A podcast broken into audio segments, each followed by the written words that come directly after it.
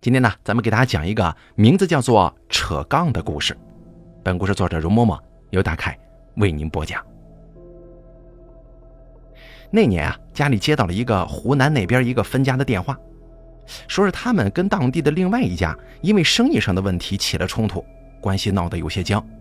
需要家里这边派人过去扯杠。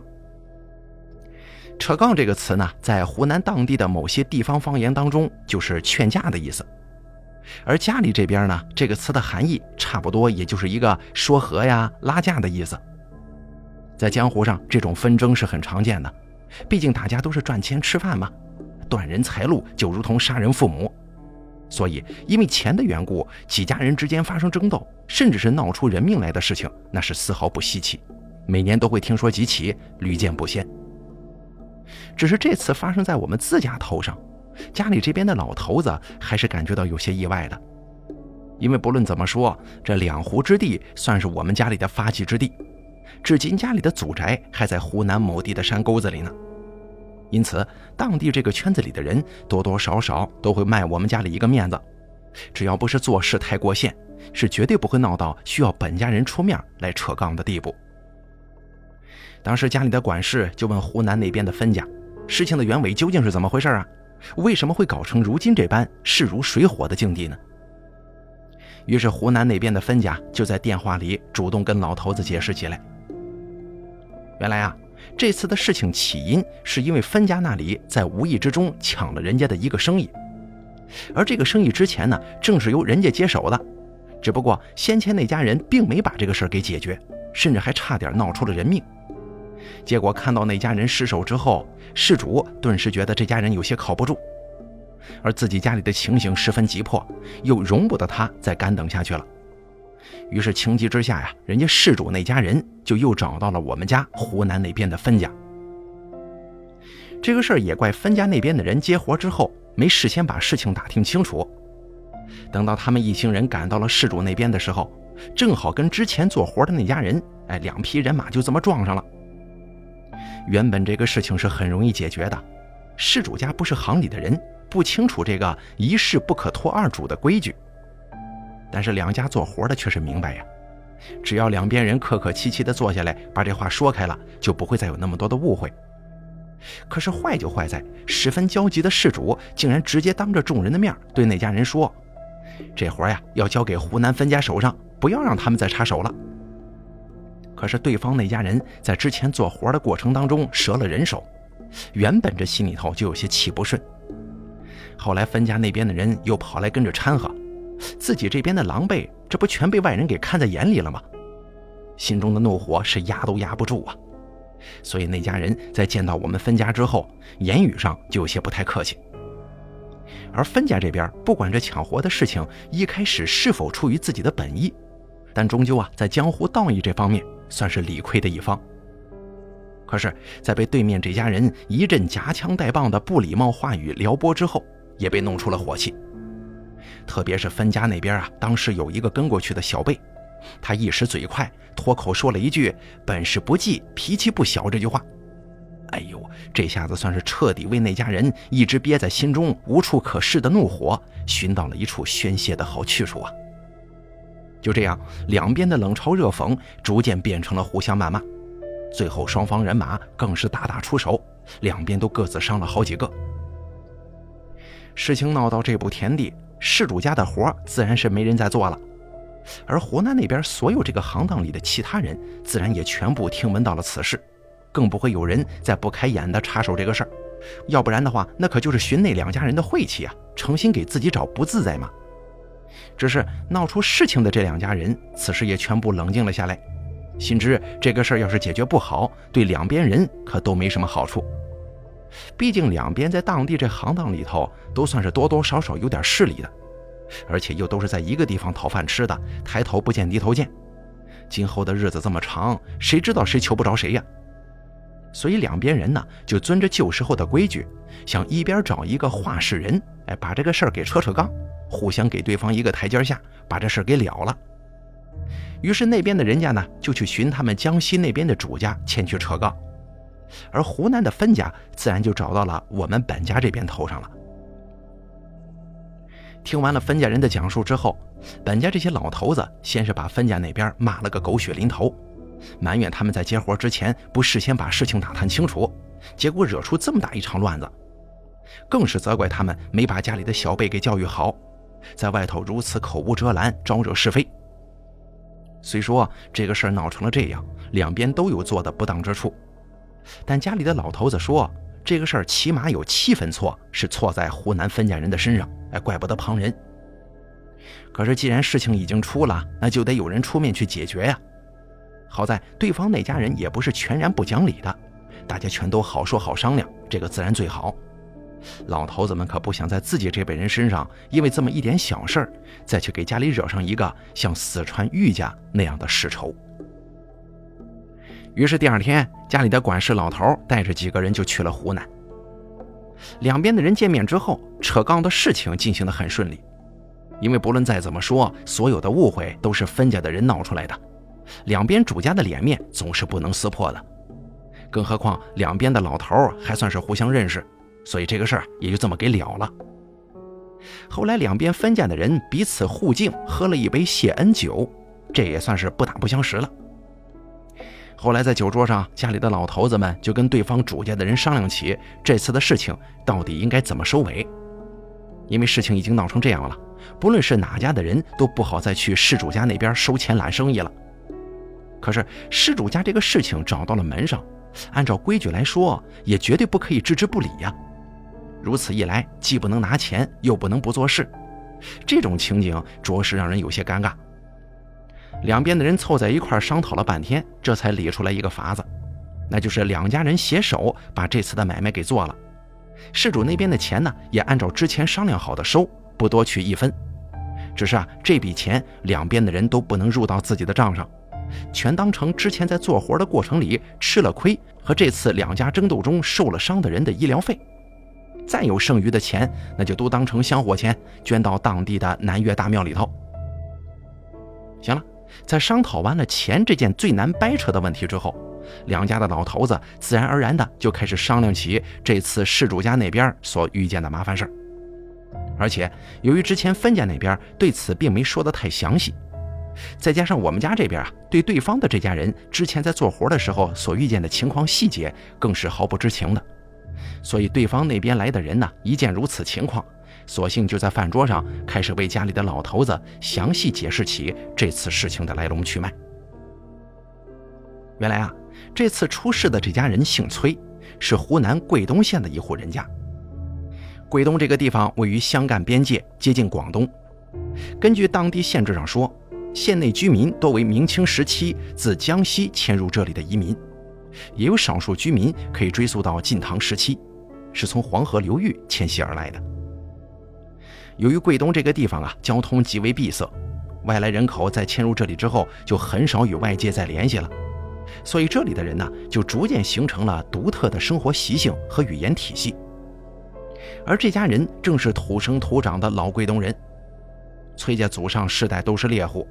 虽然家里也有几亩薄田，但基本上还是以打猎为生。直到六七十年代以后。政府为了保护当地的野生动物，将崔家的猎枪啊、弓箭啊这类东西全部上了交，而崔家这边才算是彻底停了打猎的营生。福建那家人对家里的老头子说：“当时他们那个分家的人呢，去到崔家的时候，还看见他们家的正堂上挂着一副弓箭，整副弓箭古朴异常，毫无花哨，丝毫没有什么显眼之处，但是整条弓臂上却泛着黑压压的油光。”特别是手握之处，那光亮的呀，似乎都能映出影子来。当时福建这家人就看出来了，想必这副弓箭应该就是崔家祖上传下来的旧物，而也就是这副弓箭，对每一个进出这里的人都彰显出了崔家的昔日风光。后来，福建那家人与崔家人的闲谈当中还得知，崔家人祖上最后一次大规模的参与捕猎，还是在解放之后。当时政府为了保障山民的安全，顺便也想再从头梳理一次湘粤交界处的山区，看看有没有之前在剿匪行动中的漏网之鱼啊。于是崔家的长辈当年就是桂东这一带搜山队的向导之一。那个时候，湖南、江西这附近的老山林子里头有很多的老虎，还时常下山咬死村民的牲口呢。并且吃人伤人这种事儿也是经常发生的。所以当时搜山队的上级领导也是出于好心，说既然这土匪都打没了，不妨啊咱们搜山队就直接变成打虎队好了，把山里的老虎都给打死了，这个也算是保护人民群众的生命财产安全嘛。虽然从现如今咱们的眼光来看，这项决定从生态环境方面考虑自然是有些不妥的，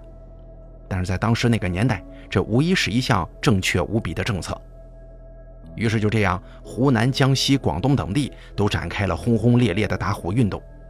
仅湖南一地就成立了大大小小上千支打虎队，而桂东这里的打虎队就是这个崔家人所负责的。短短数年之间，将近三千只老虎被打虎队所猎杀，而崔家人所带领的打虎队则一共捕杀了将近五十只老虎。当时湘南、湘西一带都将老虎与昔日的土匪相比。他们这些猎虎村民每打死一只老虎，都可以从政府那儿得到一笔不菲的奖励，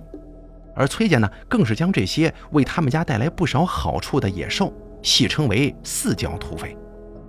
后来这山里头啊，别说老虎了，就连野猪、麂子这些东西都难得一见了。家里的老头子一开始还听着福建那家人讲述着崔家人的来历。但是不知不觉之中，却发现福建那家竟然开始讲起打虎队这种陈年旧事儿了。看着家里老头子脸上的表情稍有些变化，福建那家人自然也明白这是为什么。所以他们在讲完了上面所有的事情之后，就对老头子说：“不是我们诚心要跟你们扯闲篇啊，实在是因为这打虎队的事情跟这次崔家遇见的麻烦之间，多多少少应该是有些关系的。”这里面究竟是怎么回事，还暂时不太清楚。但是现在我们这边基本可以断定，这次在崔家搞事的就是一只虎灵。我们觉得吧，这十之八九就是当年被崔家带队打死的一只老虎，现如今回来寻仇了。一听这个，老头子们就问：他们又是怎么知道这次是虎灵在闹事呢？其实动物跟人类在某些方面是一样的。人死之后，心中怨气不散，就会化为灵体去完成未完之心愿，或者危害一方，或者是漫无目的的游荡。而对于动物来说呢，一些活的年头久了的，或者是跟人类在一起生活时间久了的，都可能会拥有一些灵性，更不要说那些修行的有些年头的精怪了。所以在这类动物死亡之后，也会产生诸多的跟人类亡者一样的问题。所以你会经常听到谁家养的十几年的老猫去世之后，半夜里头啊，他们家人又会听到它回家来闹腾的动静了，又或者是在家中听到刚死没几天的狗它发出的叫声之类的事情。其实这些事儿跟人死之后的头七回魂性质差不多。也正是因为这个缘故，那些有了些许灵性的惨死或者是冤死的动物，也会跟人一样变煞变魅去找害他们的人的晦气。或者是疯狂的为非作歹，祸害一方，闹得那里鸡犬不宁。我想啊，关于什么黄鼠狼啊、蛇蟒之类的动物闹事的故事，大家应该听说过不少了吧？这边咱就不多说了。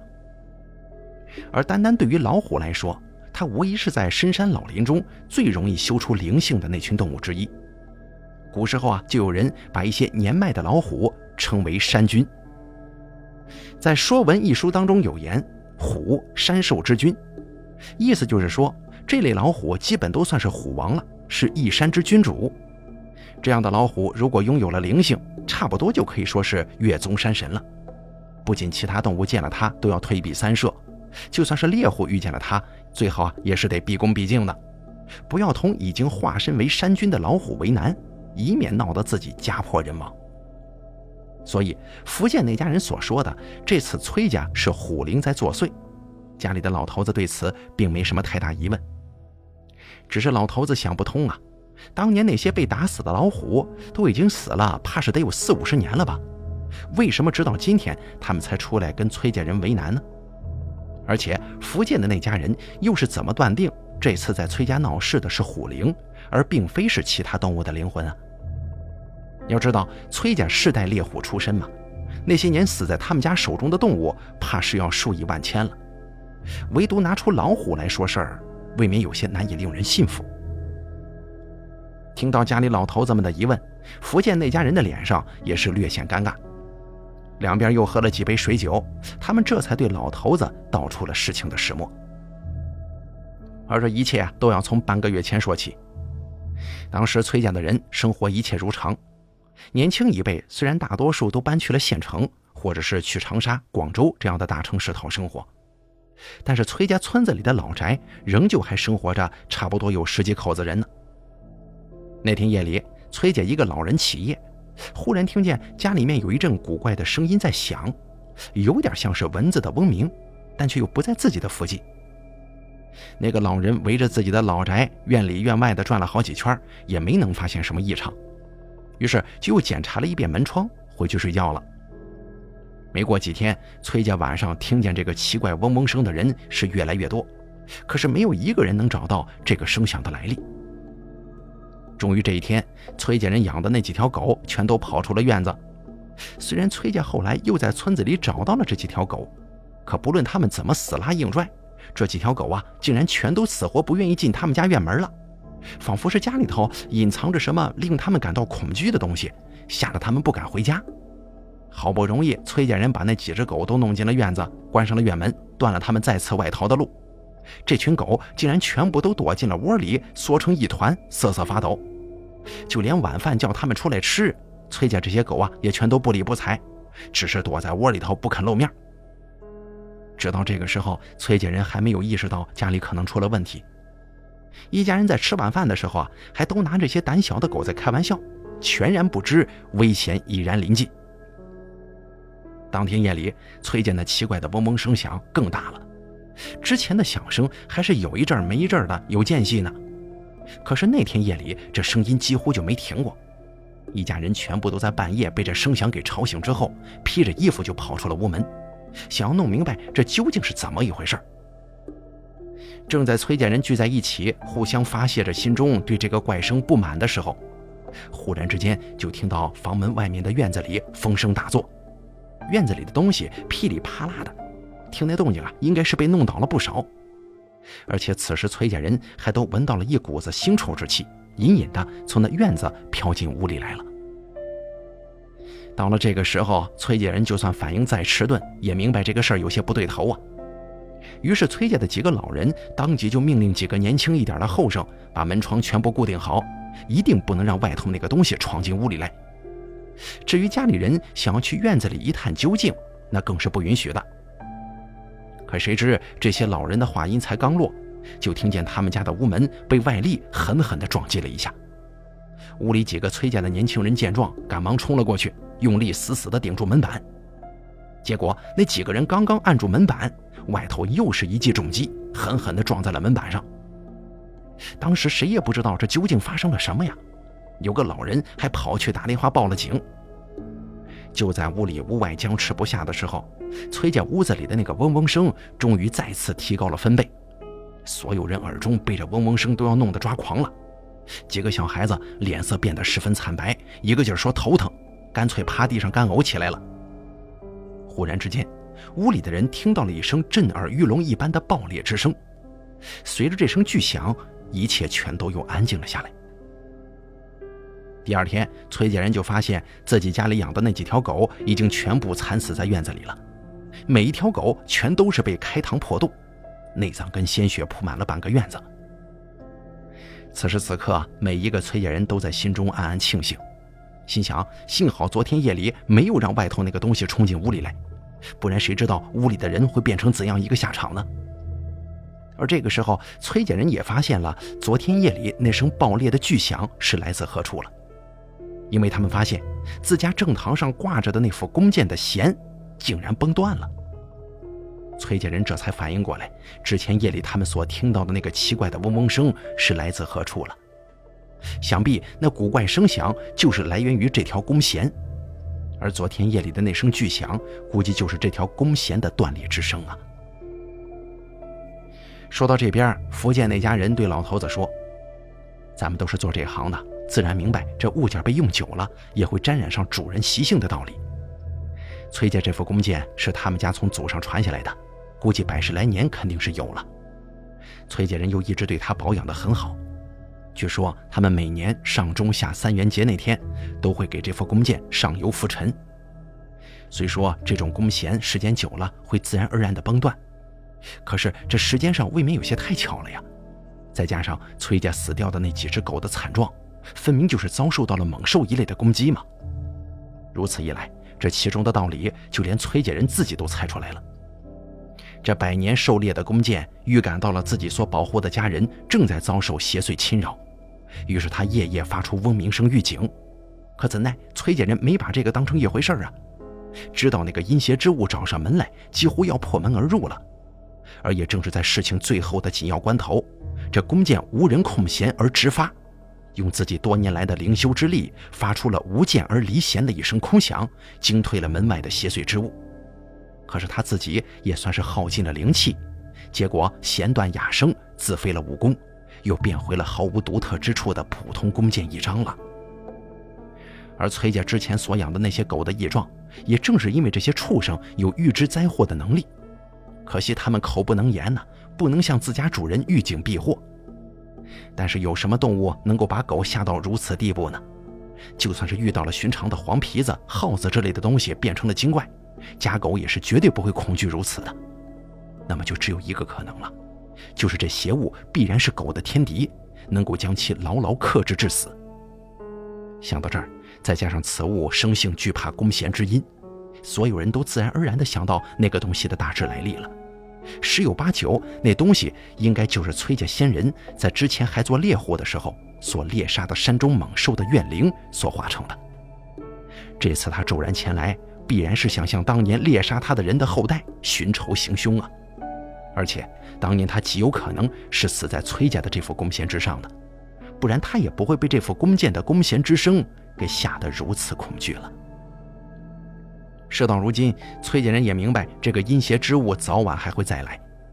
只是家里祖上这一副一直护佑着自己的弓箭，已经弦断作废了。就算他们再找人把这副弓箭续上新弦，只怕也很难恢复到从前了。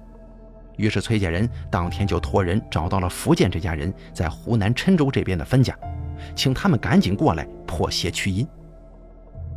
郴州那家人在接到崔家人的求助之后，当天下午就派人赶到了桂东。他们在了解了一些情况之后，也看到了那副断掉弓弦的弓箭了，对此事也得出了跟崔家人一致的结论。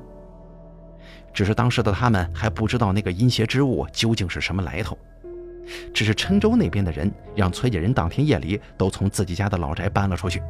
让他们去附近的亲戚朋友家暂住。因为他们断定，这几十年来崔家一直风平浪静的，肯定那个邪物不是循着当年猎杀他的崔家后人而来的，八成就是这副弓箭才把那东西给引过来的。所以他们只需要以这副弓箭做饵，就不怕那个邪物不会再次自己找上门来。而崔家老少只要离开这个老宅子，应该就不会再有什么生命危险了。因为野兽残魂形成的这类灵体，在智商方面远远不如人灵的智慧，他们往往都是一种认死理的东西，盯着一件事物死咬着不放。对于这个弓后面所代表的东西，反而不会太在意。于是就这样，郴州那家人就把崔家人都赶出了老宅，自己则是待在崔家的房子里守着，做好了所有的准备，静候那个东西的到来。他们之前也全都商量好了。想试着先用一个布袋法阵把那东西给圈禁起来，时间大致就选在晚上七点到九点之前。山里面天黑的比较早啊，当时那个季节，这个点外头也基本都是黑的了。之所以要选在这个时间动手，是因为《易经》有云：“虚灭也，万物灭尽。”也就是说，万物都灭于虚时，而虚时呢，就是晚上的七点到九点之间。那家人想要占一个天时，讨个口彩的吉利。可是没成想，一直等到了子时，他们仍旧没等到那个东西的到来。结果就在所有人都准备放弃的时候，忽然之间外头刮起了一阵子邪风。郴州那家人见状，心知是八成那东西来了，于是几个人立刻在院子里四散开去，各自屏住自己的气息，做了藏魂。可谁知，眼瞅着那阵大风进了崔家的院子，却不见任何活物显形，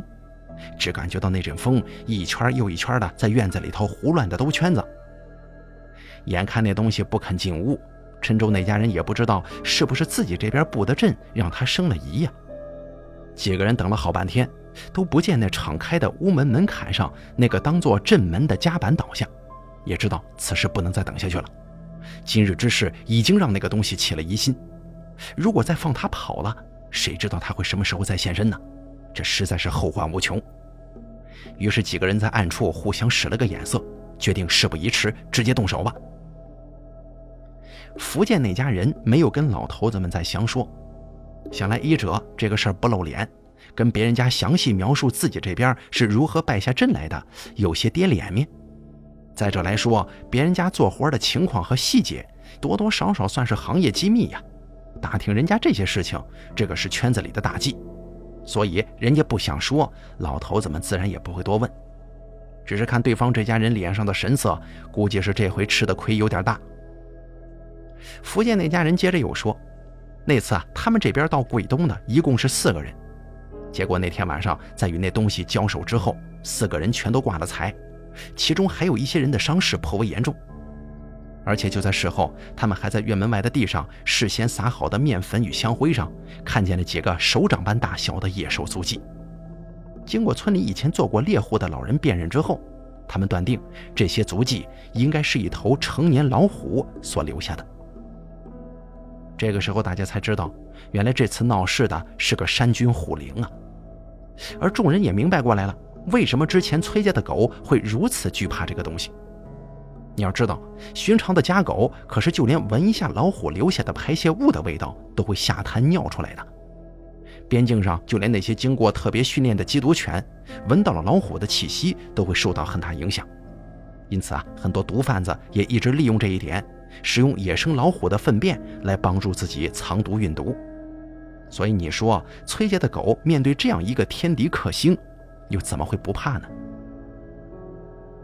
事情讲到这儿，后面的事儿，家里的老头子自然也就能够想得到了。在第一次失败吃了大亏之后，郴州那边自然又派了第二批人过来。结果这批人正好跟家里的湖南分家在崔家这边给撞见了，两边一言不合就大打出手，这才有了故事开头的那一幕。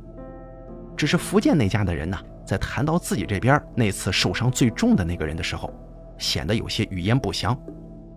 家里的老头子也不知道这个人身上究竟是出了什么事儿，竟然会让对方家里如此这般的说不出口。忽然之间，家里的一个老头子灵光一闪，问道：“你们家那个伤得最狠的人，难不成他是被自己的长兵给打伤的？”家里老头子此言一出，福建那家刚才说话的老头都惊得从座位上站起来了。只听他惊诧地问那老头子：“你是怎么知道这个事儿的？”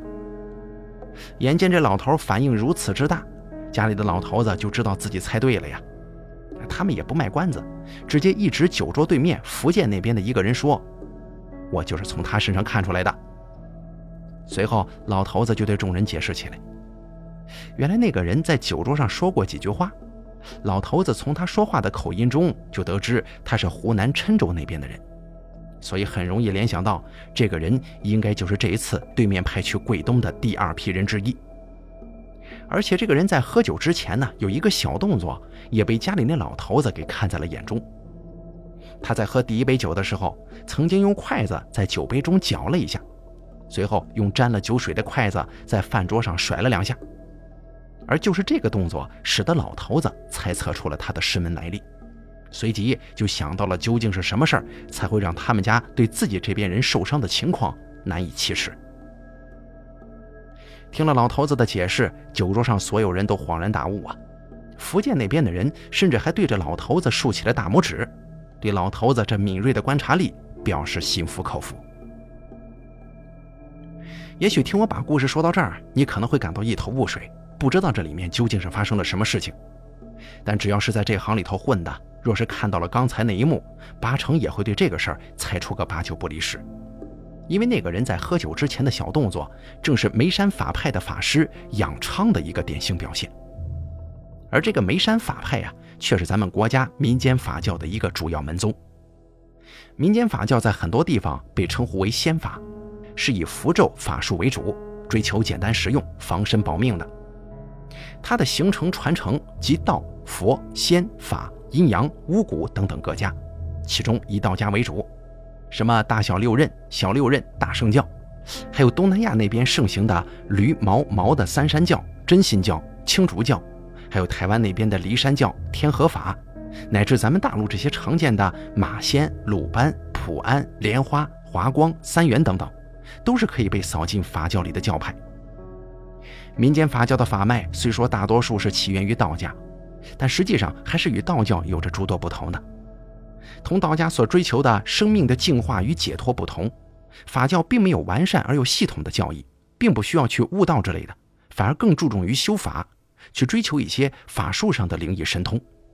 所以道家的一些修丹养生之类的事情，法教是没有什么太大兴趣去做的。大多数的法教将自己对于法的修行，全都侧重于一些符咒、水法、渡王驱煞的法事上面。而另一方面呢，虽说道教也十分注重师承，但他始终强调自身的修行。而很多民间法教却更多的借助于师傅过功这一类的传法形式。现如今，很多人热衷于学习和修炼的一些所谓的法术，自己对外则宣称是在修道。其实他们很多人所修的只不过就是某些法教，而修法与修道却是全然不同的两样事物。修法只是一种通过修炼后产生的外源性或内源性神通的手段，其目的是为了趋吉避凶或者是解除灾殃，这并非是修行的真正目的。而道教所讲究的却是性命双修，就是从身体和心性两个方面来进行修炼和调整，使得修行者的身体能够健康长寿。心性上与道法合真。也许这个时候你要问了，那道家与法家究竟孰优孰劣呢？不过这个问题啊，我真的很难回答，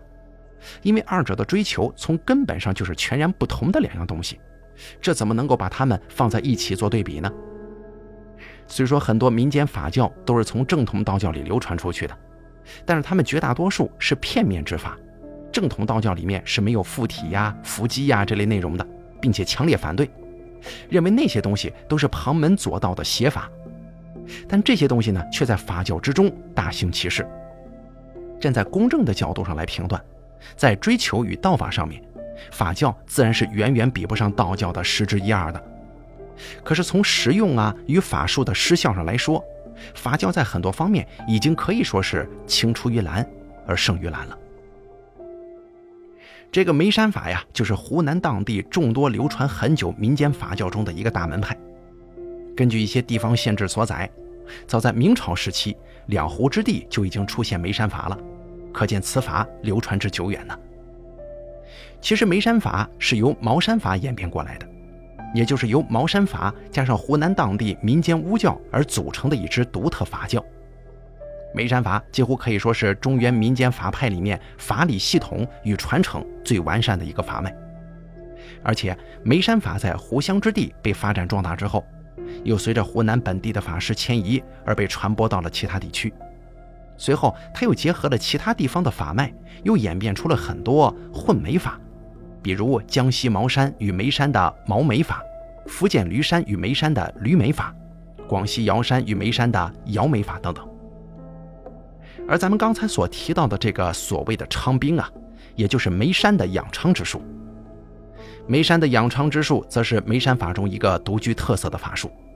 其实这种法术圈里，兵马法术有很多门宗里都有，什么城隍阴兵、五营兵马、泰山司兵，都可以被归入到这类兵马法术之中。而眉山昌兵呢，却是这类术法里最出名，也是最具威力的一个。正如我刚才所说。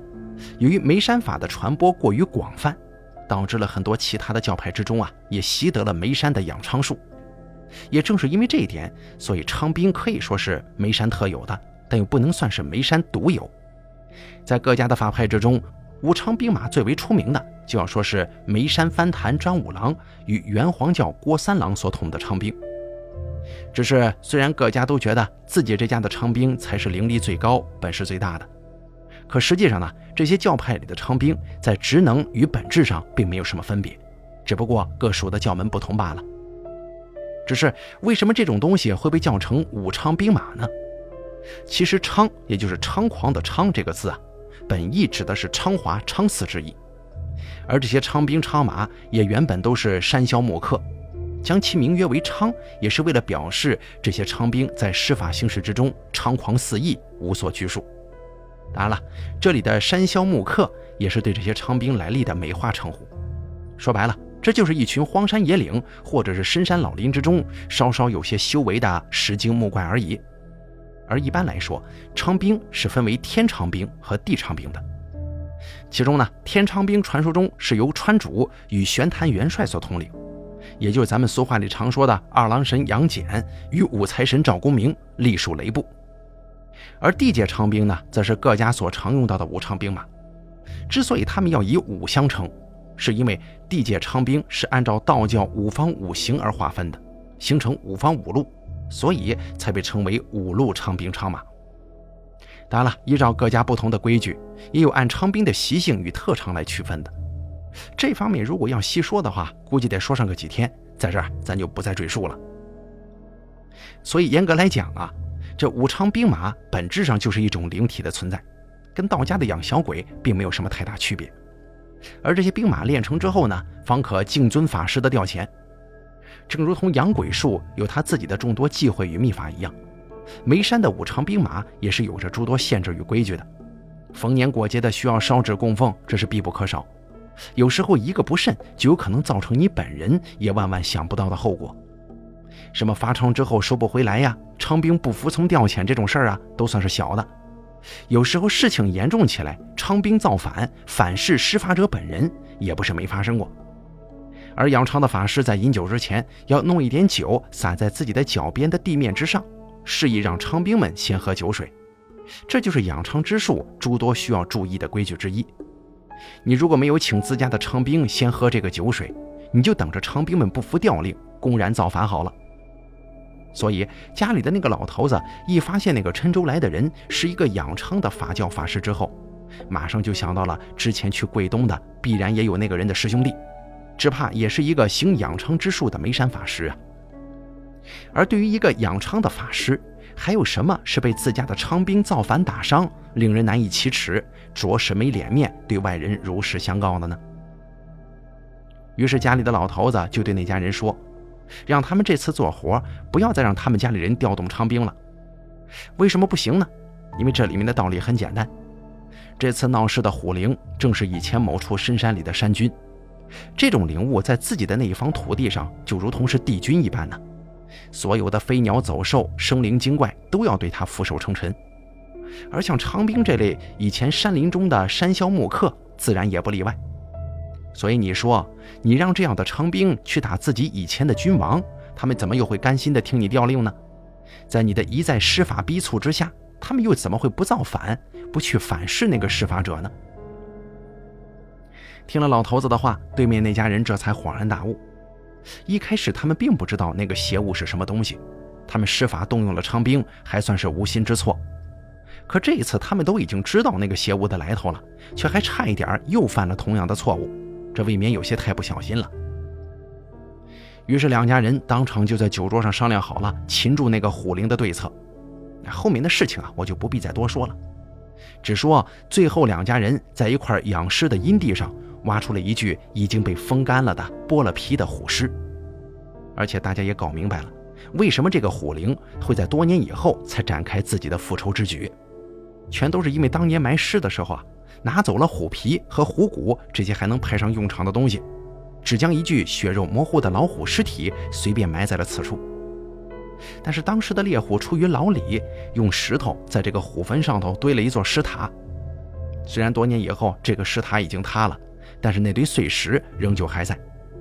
而正是因为这堆碎石，这么多年来才一直压制着已经在这个养尸的阴地里画出虎灵的这具老虎的尸体。可是前不久，村里人修路，将此处的碎石全都运往了别处，使得那个虎灵被释放而出，这才引起了后面这么多的故事。只听家里的老头子说，当时他们一行人在山里寻那个虎灵的时候，郴州的那家眉山法的人。一直抬着一个红布扎成的八角方轿，据他们说，那里面是他们请出来的神灵，也就是他们眉山的张五郎。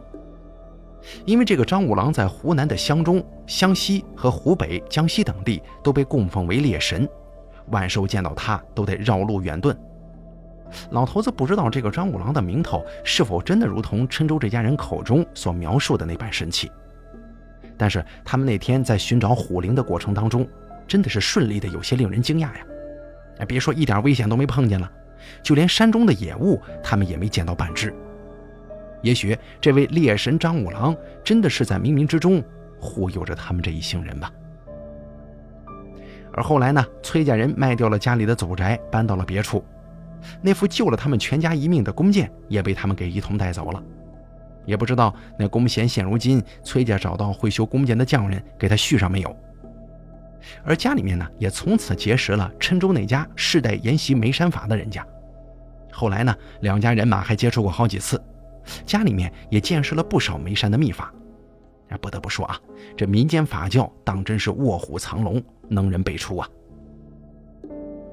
好了，咱们今天这个故事呢，就给大家讲到这儿了。感谢您的收听，咱们下期节目不见不散。